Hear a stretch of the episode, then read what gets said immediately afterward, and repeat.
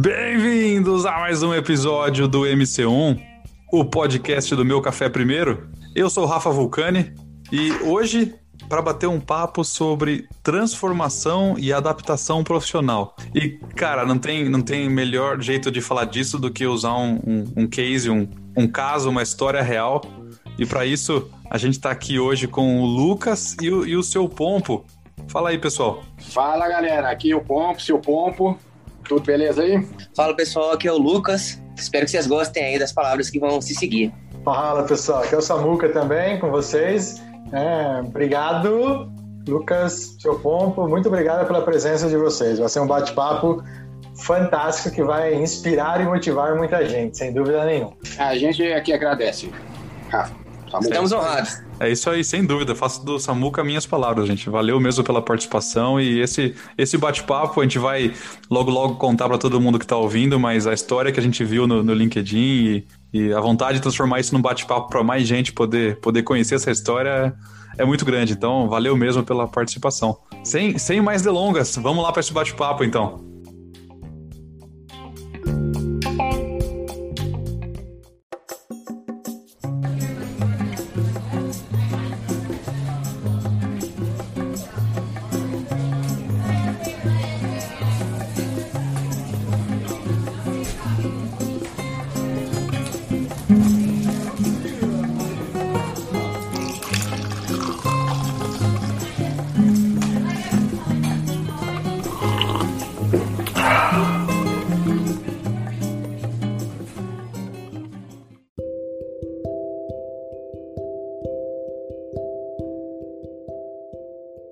Eu, queria fazer um comentário rapidinho antes de começar, né? Eu vi é? como é que essa história começou, né? Eu vi o, post do, do Lucas no LinkedIn, né? Que, aliás, o, o, post muito bonito falando da história do pai dele, o seu pompo, é, da trajetória profissional dele, como ele, ele passou nessa transformação profissional que a gente vai contar logo logo é, aqui no programa. E, cara, eu me identifiquei muito porque é, eu, o meu pai, ele trabalha na mesma empresa que eu. Boa parte da entrada nessa empresa é, é muito influência dele também, né? Porque eu já conhecia a empresa, já conhecia uhum. o trabalho da empresa. E ele tá, acho que hoje, eu não tenho certeza se são 33 ou 34 anos nessa empresa. Sim. Ele começou, obviamente, muito antes de mim e como engenheiro de processo. Ele veio para os Estados Unidos também transferido e continua, cara, firme e forte. Então, quando eu vi a história, né, que seu pai teve que passar por essa transformação, eu pensei no meu pai também. Falei, puta, cara, como é que, como é que o meu velho ia ia passar é. por essa transformação, como é que seria com ele, né? E eu achei muito bacana o seu relato, mas eu vou, eu vou deixar para você contar mais pro pessoal aí como é que isso começou. Então, cara, foi um, um dia normal, né? Um dia nada mais do que típico, né, pai? Uhum. E eu cheguei aqui, tinha acabado de chegar do CrossFit, aí já era, me surpreendeu que já eram 19 horas, né? Uma, uma sexta-feira, se eu não me engano. Tô assistindo.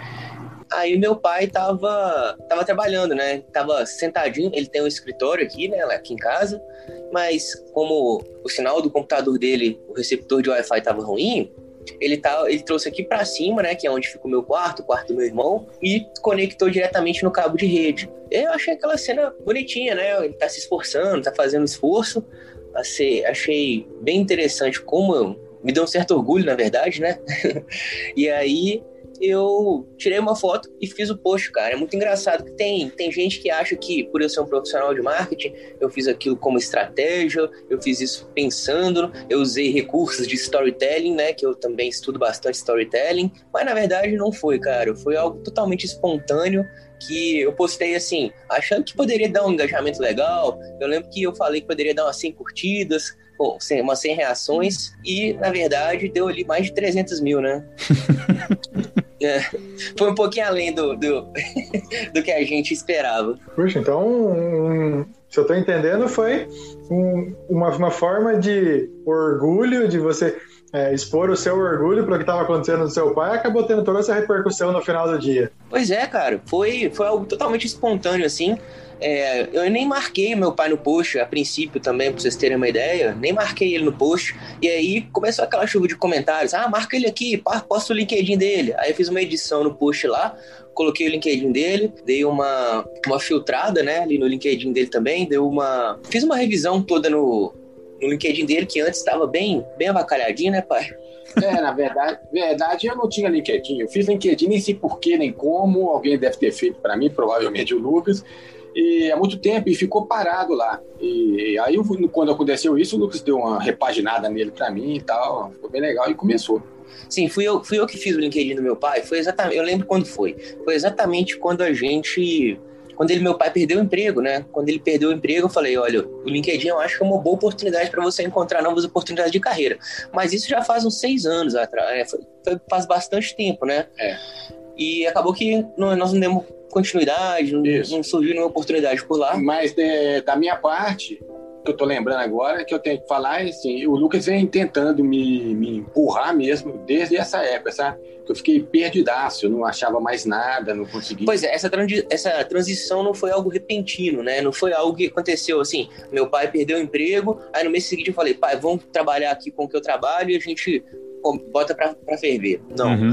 foi algo demorado, né, foi até meu pai dar esse estalo nele de que ele poderia fazer isso, foi algo que foi um processo que levou tempo, né? É, e depois de algum tempo eu fiz um teste na Rock Content de escrever, porque eu sempre gostei um pouco de escrever, não que eu praticasse sempre, mas eu gosto um pouco. Ele tá sendo humilde, gente, sempre foi muito bom em escrever. muito bom. Não, mas é, não, eu era, eu era motorista de táxi, eu era eu era trabalhava com representação, eu não escrevia. Eu sabia que eu tinha um certo, uma certa facilidade para escrever, mas eu não escrevia. E aí um dia o que o Lucas insistiu muito e falou: não, você tenta lá fazer na, onde ele trabalhava, na Rock Content, tinha um negócio, e escolhe um assunto lá. E eu gosto muito dessa coisa de ecologia, natureza, esses negócios.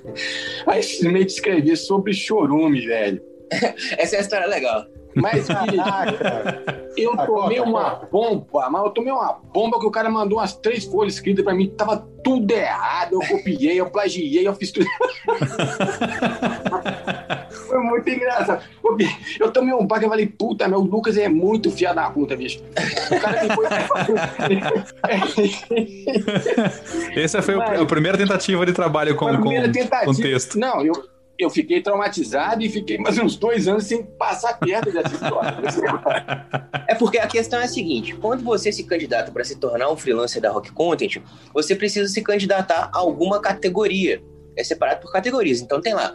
É, eu, sou, eu sou freelancer de uma categoria só lá na Rock Content, que é marketing digital, tá? E aí, tinha lá as opções: tem entretenimento, direito, automobilismo, diversas categorias. Falei assim, pai, tenta pegar uma categoria que, que vai te deixar legal, que vai, que vai te deixar confortável para escrever sobre, ou que seja um pouquinho mais fácil, né? Já que você está começando e tal. Aí o cara já foi direto para meio ambiente. Parece que, né, ele vai falar de floresta, né? Vai ser um texto assim, voltado a animais, essas coisas. E aí o tema do, do texto de teste dele lá, showroom. Pô, eu falei, caramba, velho, esse negócio vai ser difícil. E é um tema muito complexo de se falar, cara. Né? Tem, envolve ali processos químicos, né? Palavras que a gente nem nunca ouviu.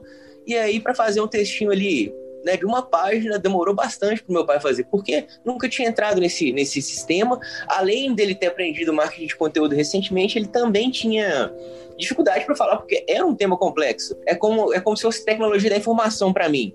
Cheguei ali, não conhecia, ele não conhecia as palavras, não conhecia os termos, e aí acabou que ficou um texto bem parecido com as referências que ele tinha colocado, foi detectado plágio, e ele tomou a bronca, né, pai? É, tomou uma bronca pesada.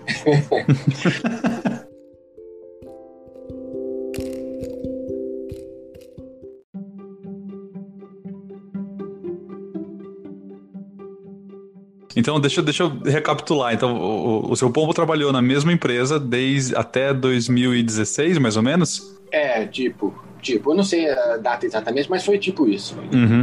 É. E daí, essa primeira tentativa com é. redação foi em 2018. É, mas isso. Quase, por aí. Deve ter uns dois anos, né, Lucas? Eu... É, meu pai, ele foi músico determinado tempo, formou em Direito e trabalhou com vendas. É, mas, mas se ah, interessa aí.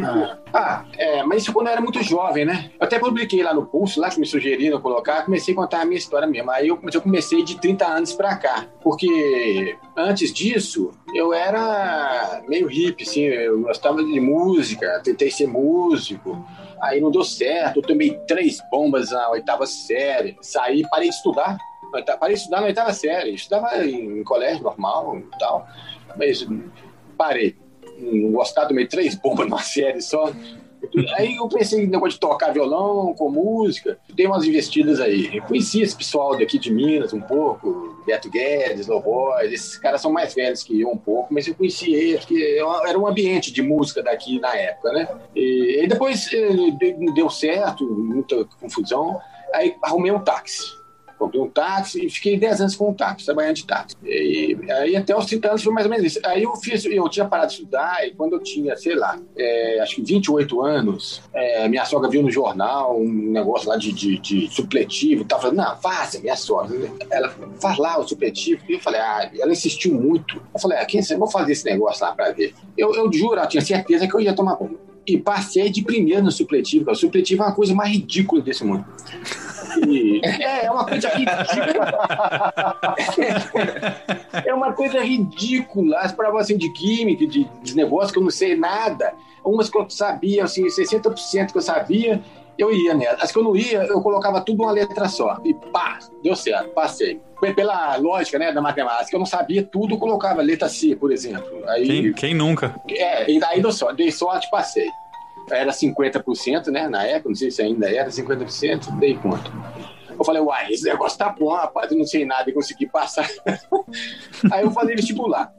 falei vestibular. É, meu sogro era advogado, cismou que, que eu tinha que ser juiz, que eu era um camarada muito equilibrado para ele, né? Para ele eu era um cara muito equilibrado, muito sensato. Sogro mandou, você obedeceu, na verdade, é, né? E ele era um, um daqueles deputados, é, daqueles advogados da moda antiga, todo sério, andava de terno dentro de casa. E eu achei que negócio bacana, rapaz. Eu falei, eu viro vídeo, ganho uma grana, tá beleza pra mim. E fiz cursinhos e tudo. Aconte... Aí fiz vestibular pra Direito, numa, numa, na cidade de Itaúna, que é uma cidade aqui pertinho de Belo Horizonte, que é menos concorrido, né? E passei de primeira também, cara. Eu falei, ih, bicho, eu vou ter que fazer esse negócio. e comecei a fazer.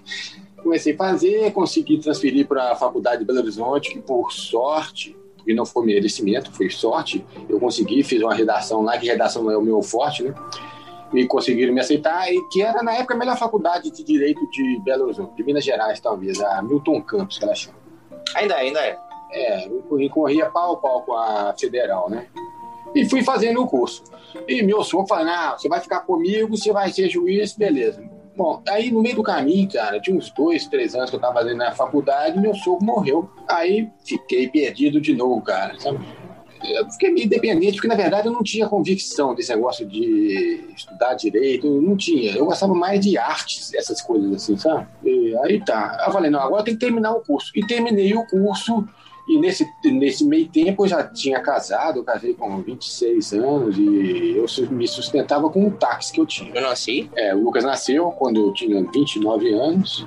E foi isso, cara. Formei como. E as professoras, que as pessoas, professor velho sabia que eu tinha táxi, que eu levava o pessoal da faculdade, professores falavam assim: ó, quando você formar, você larga esse táxi, pelo amor de Deus. Eu falei, meu Deus, eu tenho que largar o táxi, agora eu tenho que virar advogado. Como é que eu vou fazer? Aí achei uma brecha, que era meu pai, era representante há muito tempo. Eu já tinha feito, trabalhado com ele um pouco também, eventualmente. Eu gostava muito dessa coisa de viajar, de visitar lojas, de andar no meio da cidade. Eu gosto dessas confusões assim, de, de comércio, sabe? Baixo centro. Eu gosto desses ambientes, esses negócios assim. O que eu gosto, que eu me sinto mais à vontade desses lugares. Eu falei, aí comecei a trabalhar com representação, com meu pai e tal.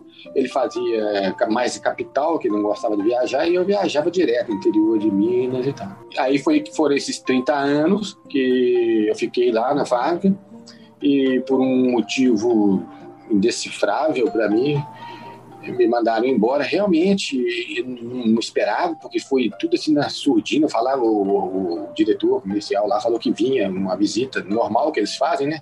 Na cidade, visitar um cliente, o melhor cliente que a gente tinha aqui. E ficou falando isso, mas não falava por quê, não falava quais outros clientes que a gente ia viajar e tal, que ia visitar. E, eu falei, ah, vou esperar os caras. Chegou, cara, no, no aeroporto mesmo Chegou no aeroporto e falou: oh, cara, eu tenho uma notícia ruim e tal, ser mandado embora. Já estava com tudo pronto, o contrato, o distrato, né? Tudo e tal. Agora, o cara ficou mais nervoso do que eu, fiquei com dó dele, o diretor comigo, que ele ficou super nervoso, ele ficou super sem graça, porque prova, eu, tenho, eu acho, eu tenho, eu tenho quase certeza que não era a vontade dele, mas alguém forçou ele, o dono, sei lá, não sei.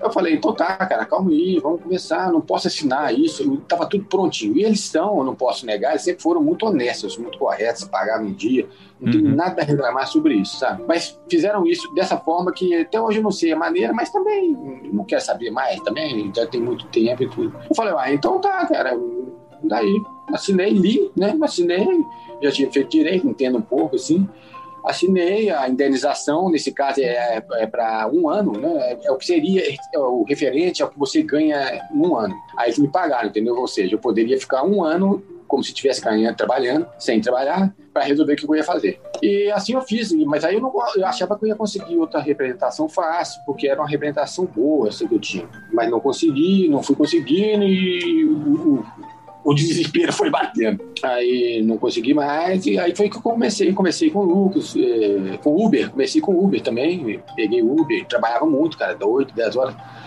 A princípio teve o negócio da van, né, pai?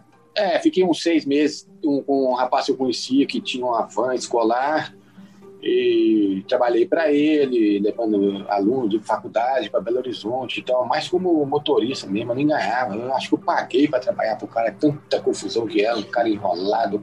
É, é, é, na verdade, na verdade, na verdade, foi meio que um golpe. É, Meu pai tipo... recebeu um golpe. Basicamente isso. É, não, eu perdi dinheiro com o cara. É, mas sempre, cara, eu, eu acho assim, eu, vi, eu vejo, que eu vivi no comércio, né? São, são jogadas, são negócios que você faz. Uma hora você perde, outra hora você ganha, né? Uma hora você perde muito, outra hora você ganha muito. O negócio nosso é assim. Então eu aprendi um pouco isso, sabe? E com esse cara realmente eu perdi. Ah, e mais, cara, eu, eu tava começando a ficar meio com depressão nessa época, sabe? Comecei a ficar muito com depressão mesmo, sabe? Muito triste, desanimado, não achava nada, sabe? Comecei a beber mais do que devia, esse tipo de coisa toda. É. E, enfim, fui, fui, fui afundando. Uhum. Fui, fui afundando, fui afundando. E fiquei sem nada, cara. É até engraçado a gente falar isso, gente, porque post ali, né? Muita gente fala, nossa, exemplo de perseverança, que exemplo, família linda. Mas a verdade é que o caminho foi um pouco mais complicado do que isso, sabe? Uhum. É, veio com muito sofrimento, foi com muita luta. É. Durante bastante tempo, meu pai estava bastante desestimulado, chegavam algumas propostas de representação. Ele é, achava que qualquer uma delas era ruim, não era suficiente é, tinha às vezes dificuldade de encontrar vagas e se candidatar, estava sempre desesperançoso, achando que não teria como, não seria nem chamado nem para entrevista e tudo mais. E o Lucas, o Lucas tentando já dessa época. Então o que acontecia no começo? A gente naquele negócio, ele no desespero dele como filho, e eu no meu desespero como pai. Então a gente brigava muito, batia a cabeça, e falava, pô, você não quer, bicho, você não vai. Eu falava, pô, você, meu, eu tô velho, não quer saber de mais merda nenhuma, não, vou aposentar e ficar quieto, cara. Então rolou essas paradas assim também, sabe? É importante a gente, a gente citar isso, gente, porque muita gente veio falar, cara, queria ser como vocês. Então, é o negócio seguinte: todo mundo pode ser como a gente. Existe um ponto de virada, né? Uhum. É, nem, nem tudo são flores, foi um caminho árduo, foi um caminho cheio de obstáculos. E a gente conseguiu chegar no meio termo aí, né? A gente ainda está caminhando, né, para transformar isso num, em algo é, realmente rentável, realmente bom para desenvolver como a carreira do meu pai como profissional. Ele ainda está bem no início, mas foi algo que foi conseguido com muita dificuldade. Então, se você que está ouvindo aí tem alguma dificuldade na vida, está difícil, está se sentindo perdido, desesperado, saiba que esse é um processo. Né, o caminho que você está fazendo, ele é longo mesmo, então não desista, porque é possível encontrar ele em algum momento aí nesse caminho, você chega ao seu objetivo.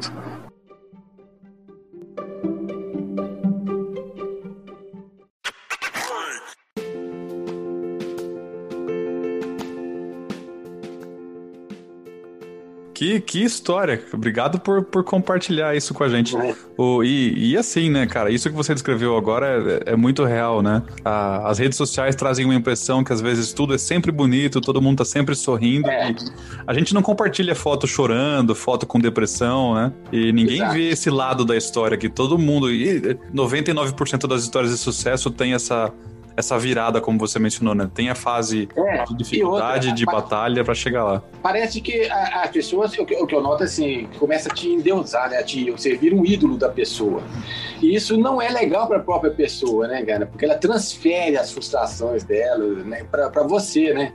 Isso que eu tô tendo também um pouco de dificuldade, assim. Eu falo na lata. Todo mundo que vem assim, ah, você é maravilhoso. Eu falei, não sou, não, não sou coisa nenhuma, não assim, não tem nada disso. Mas tá difícil, porque quanto mais eu falo assim, mais eles vêm falando disso. Uma, a, o que mais me surpreendeu foi a quantidade de gente que veio pedir ajuda também, né? A gente estava ali num momento que é, meu pai está no momento de aprendizado, ele está nessa transição ainda, ele está começando a aprender, né? Uhum. É, sobre essa questão do marketing de conteúdo, o funil de vendas, né? São coisas que eu já, já, já estudo aí há sete, oito anos, mas ele está começando a aprender e está nessa, nessa caminhada aí que a gente imagina que vai ser de muito sucesso, né? É, então, muita gente pediu ajuda pra gente. Né? Boa parte dos comentários, né? Porque nosso inbox ficou cheio, os comentários foram muitos. E o que mais deixou a gente feliz foi gente falando assim: nossa, eu tava desesperado aqui, a sua história me fez refletir e pensar que é possível. Obrigado por ter sido inspiração para mim, sabe? Um simples post teve um efeito é, dessa escala, né, um, um, efeito que tocou o coração das pessoas e fez com que muita gente que estava naquela fase de, né, depressiva, triste também, é, viesse falar com a gente. E muita gente, né, eu gostaria de chamar atenção para isso aí, até criei um post lá no LinkedIn Pulse, para a galera que está ouvindo, quem quiser me adicionar no LinkedIn, eu ou meu pai, é, Lucas Amaral Nunes da Silva, ou Guilherme Nunes, seu pompo, vai estar tá lá. Então muita gente passou por experiências assim, tá? E é interessante também a gente frisar a, a, a coisa do da pessoa mais velha, né, que está tentando se recolocar e tem muita dificuldade no mercado. Uhum. Várias e várias pessoas mandaram mensagem para mim falando sobre essa transição de carreira, como iniciar no digital, e a gente precisa virar os olhos para isso. De um lado, a gente tem as tecnologias que permitem a gente fazer muita coisa pela internet, ser produtivo, ter um blog, ter um site, ter uma loja virtual, e do outro, a gente tem aí uma, uma grande quantidade de pessoas de mais idade, assim, que se sentem inúteis né? Porque foi essa a sensação que você sentiu, né, pai? É. Quando você foi demitido. Pessoas em situação parecida que perdem é, não é só uma questão de financeira, não, sabe, gente? É uma questão também de, de ser humano, uma é, questão rumo, comportamental. Você perde o norte. Exatamente, a pessoa passa a se sentir inútil, desgostoso, é, né? Ele fica em casa, manda umas vagas, não consegue um emprego, a pessoa vai ficando triste, ninguém valoriza o trabalho dele, o cara se dedicou ali anos e anos da vida a uma função e aí de repente ele não serve mais para o mercado.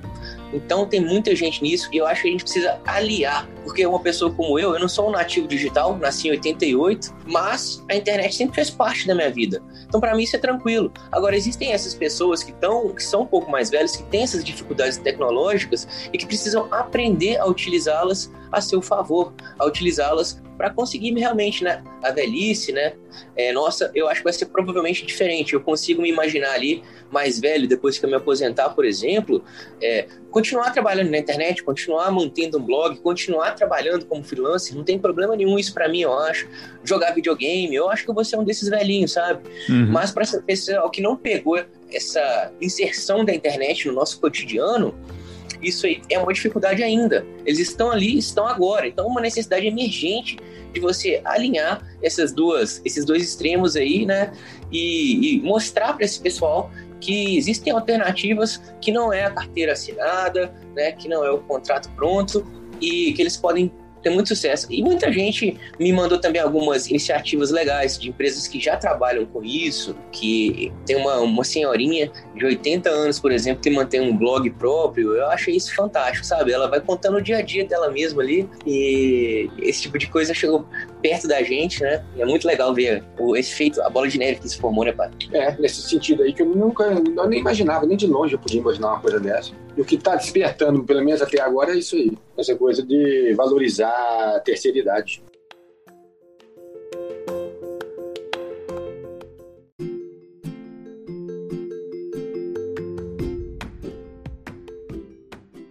O, Brasil é um país que tem muitos bons escritores e é uma coisa que é atemporal, não importa a idade da pessoa, né? Eu é. não, não, vejo nenhuma restrição com relação à idade, pelo contrário, acho que quanto mais Exato. experiência o escritor tem, ele vai amadurecendo melhor as ideias e as técnicas, eu, eu imagino. Concordo, né? concordo, concordo totalmente com isso. Acho que traz até uma visão diferente, né? Acho que a juventude, é, ela, ela traz muita essa gana, essa velocidade, mas a, a, a experiência traz coisas que, que, que, é inevitável, que você só vai ter com o longo do tempo, né? E, então, Isso.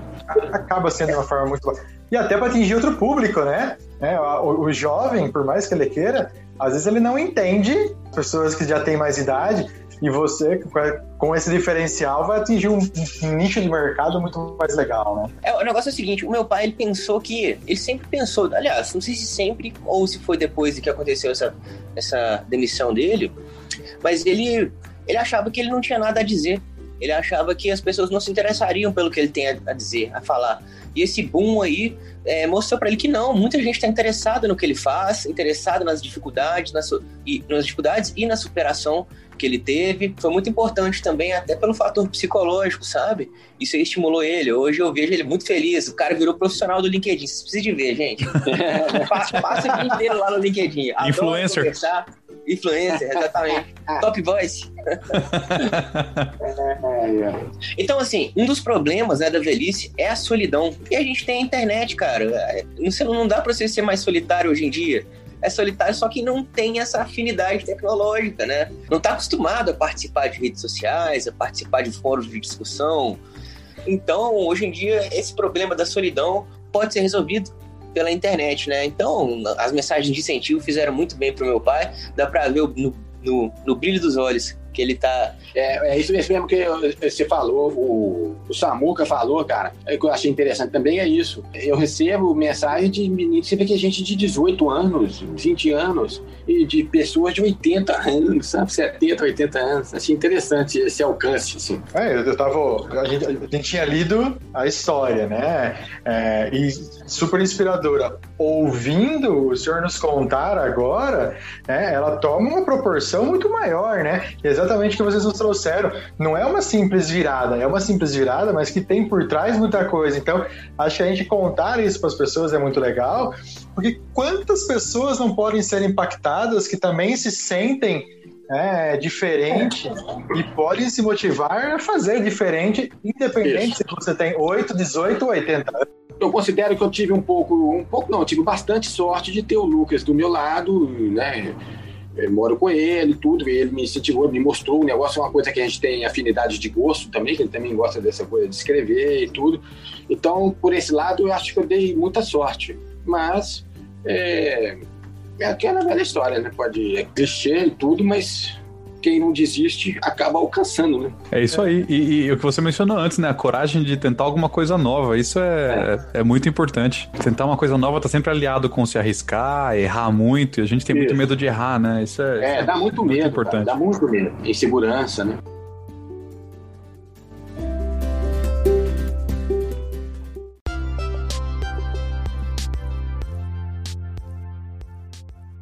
Eu, ia perguntar para vocês o que, o que, que vocês imaginam pro, pro futuro. E, e agora, daqui para frente, depois desse bom, o que, que vai acontecer, né? Eu, eu, eu ia chutar que o seu Pompo vai virar influencer digital e o, e o Lucas vai seguir carreira de coaching de transformação profissional. É, cara, ué, você tá dando uma boa ideia pra gente, viu, bicho? eu não sei, eu prefiro deixar o Lucas falar agora, porque eu, eu, tô, eu ainda tô, tô perdido nesse turbilhão. É, da minha parte, né, é, eu vou fazer o que eu puder para tentar ajudar esse público aí recém-adquirido, né, porque na minha rede muita gente me adicionou é, falando sobre essa questão mesmo. Cara, tô na mesma situação tenho 73 anos, é, tô ficando sem dinheiro, tô desmotivado, minha, minha, minha vida é uma, uma grande merda, minha vida é muito difícil, meus filhos me abandonaram, minha esposa já morreu. Esse tipo de coisa aconteceu com muita frequência, eu recebi muitas dessas mensagens.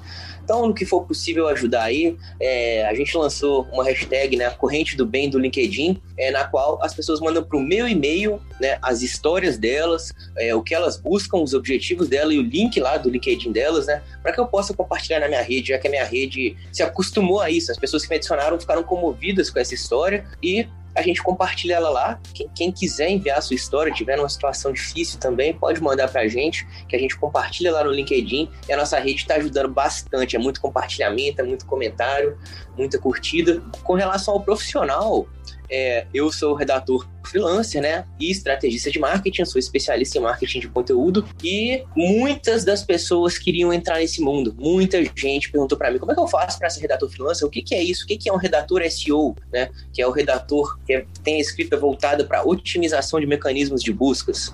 Eu tenho o meu site, o redatorseo.com, redatorseo.com.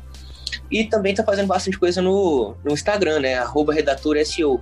É, pretendo lançar um curso em breve para ajudar essas pessoas, né? Um curso bem explicativo ali. E esse é o meu destino, esse é o meu rumo. Quanto ao meu pai, vou deixar que ele diga, né? Apesar dele ter passado a bola para mim.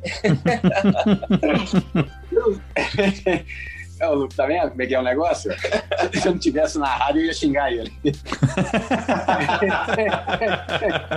Puxa a orelha dele depois. Eu não sei, gente. Eu, olha, deixa eu te contar. Eu me lembrei agora de um caso. Uma vez que eu trabalhava com. Época, outra coisa que eu trabalhava sempre com carro, esse negócio. Eu trabalhava com. levando gringo de Confins para Ouro Preto, cidades históricas em Minas Gerais e tal. Então eu só trabalhava com gringo, apesar de não falar inglês nem nada, mas tinha guia e tal. Um dia eu, eu fui no hotel e tava o Itamar Franco lá. O Itamar Franco, na época, ele tava sendo candidato, sei lá, não era presidente ainda não, mas era um negócio, ele já era muito bem constituído aí na política e tudo. E ele tava lá e o pessoal em volta dele né, que negócio, as pessoas perguntando, e aí, Tamar, o que, que, você vai fazer agora? Pra onde que você vai? Eu assim, eu não sei de nada, eu tô parado na porta do hotel, quem sabe que o pessoal tá ali conversando, decidindo pra onde que eu vou, o que, que eu vou fazer. E é assim que eu tô me sentindo como, sabe? Eu ainda não sei mesmo, e claro, vou tentar é, espero continuar escrevendo e, e, vamos ver se pinta algumas outras ideias é, para a gente ir avançando nesse caminho aí, né? É, a verdade é que esse post aí, ele gerou muitas oportunidades de negócio, né? É, meu pai também e eu também, né? A gente deu entrevista aí para alguns canais de comunicação, de rádio televisão. Então vai abrir algumas portas, né? Então a gente recebeu tanta coisa, tanta mensagem que é difícil até filtrar, sabe? O que, que é o realmente interessante, né? E tem aquele outro lado também de que a gente quer tentar ajudar todo mundo que mandou uma mensagem, agradecer as mensagens e ajudar quem pediu ajuda. Então tá meio no, no, no turbilhão, tá no, no, olho do furacão ainda, né, pai? Então a gente não sabe exatamente qual que vai ser. Mas o que eu posso falar como profissional de marketing é que meu pai adquiriu uma audiência muito engajada né? Ele, ele posta lá no LinkedIn alguma coisa assim, e aí o pessoal já vem incentivando, né? É, Pô, legal, seu pompo, gostei demais. Às vezes é uma coisa que nem é, nem tá relacionado, né, ao mundo. Meu pai faz a divulgação das minhas lives, por exemplo. É, o pessoal lá, nossa, seu povo gosta demais de você, sua história é fantástica e tudo mais. Então, ele tem aí a faca e o queijo na mão, né? Eu, como profissional de marketing, eu posso dizer isso as pessoas querem ouvir a história dele, tem um público engajado, dá para criar um público, dá para criar um blog, dá para transformar isso em um negócio, dá para gerar oportunidades e, claro, também sempre com aquela noção de consciência social, né, de que é, a gente também quer tentar fazer isso por outras pessoas, já que fizeram por, por nós, né, pai? É isso. E o pessoal está muito impressionado com o número de visualizações, né? Até ontem estava com é, 4 milhões de visualizações a postagem do, do Lucas. E eu não sei, as pessoas é, é, espalham muito rápido, né? A coisa, o pessoal fica muito impressionado com isso. é. Eu, sinceramente, eu não, não me iludo muito com isso, porque na minha visão, na minha ignorância de internet, dessas coisas assim, que eu não conheço a fundo nem detalhadamente, eu considero que essas coisas são todas muito fugazes, né? Essa coisa de, de fama e etc. A gente vai tentando, eu e o Lucas vamos tentar é, direcionar para alguma coisa útil para a gente e para quem gostou da gente. A gente vai tentar fazer isso. Né? Ah, em, em, relação à fama, esses negócios, particularmente, não, não me iludo muito, não. Assim, não seduz tanto, não.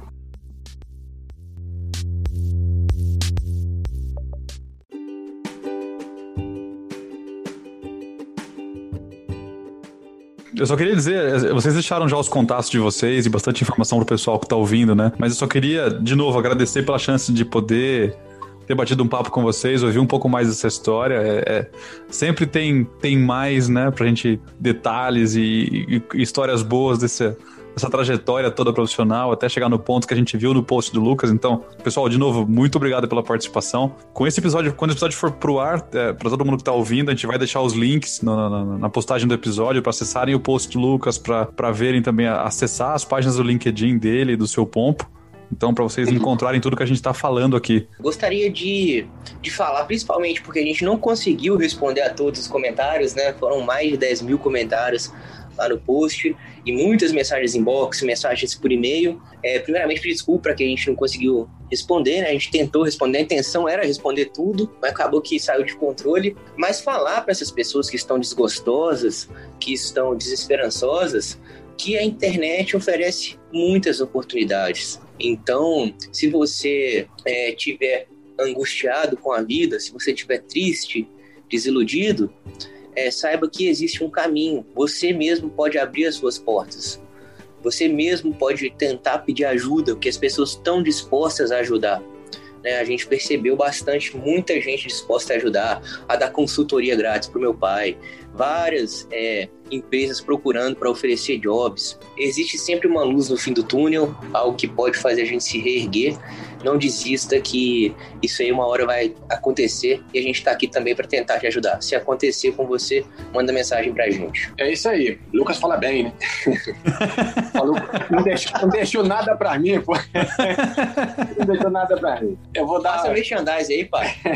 Faça merchandising. Meu pai, ele, né, orientado aqui por mim, eu falei com ele para ele começar a postar no LinkedIn Pulse com frequência, trabalhar a rede dele no LinkedIn para gerar mais oportunidades e para ajudar as pessoas, para inspirar mais gente com a história dele. Então, quem quiser seguir ele lá no LinkedIn, é LinkedIn barra in barra seu pompo. Ele vai estar tá lá postando com frequência e interagindo sempre que possível, né, pai? Sim, tô lá sempre. Ele gosta demais de conversar, gente? Ele gosta demais de conversar no LinkedIn. no LinkedIn eu gosto, mas falar eu não gosto, sou calado, cara. Falar eu sou ruim de falar. Desde menino me falavam isso. Não só não gostava de falar, como tinha cara brava. Aí, aí, quiseram te pôr nessa sacanagem de podcast pra ficar falando aqui por uma hora ainda, né, seu povo? Fizeram, ainda fala isso comigo, mas eu faço isso pelo Lucas.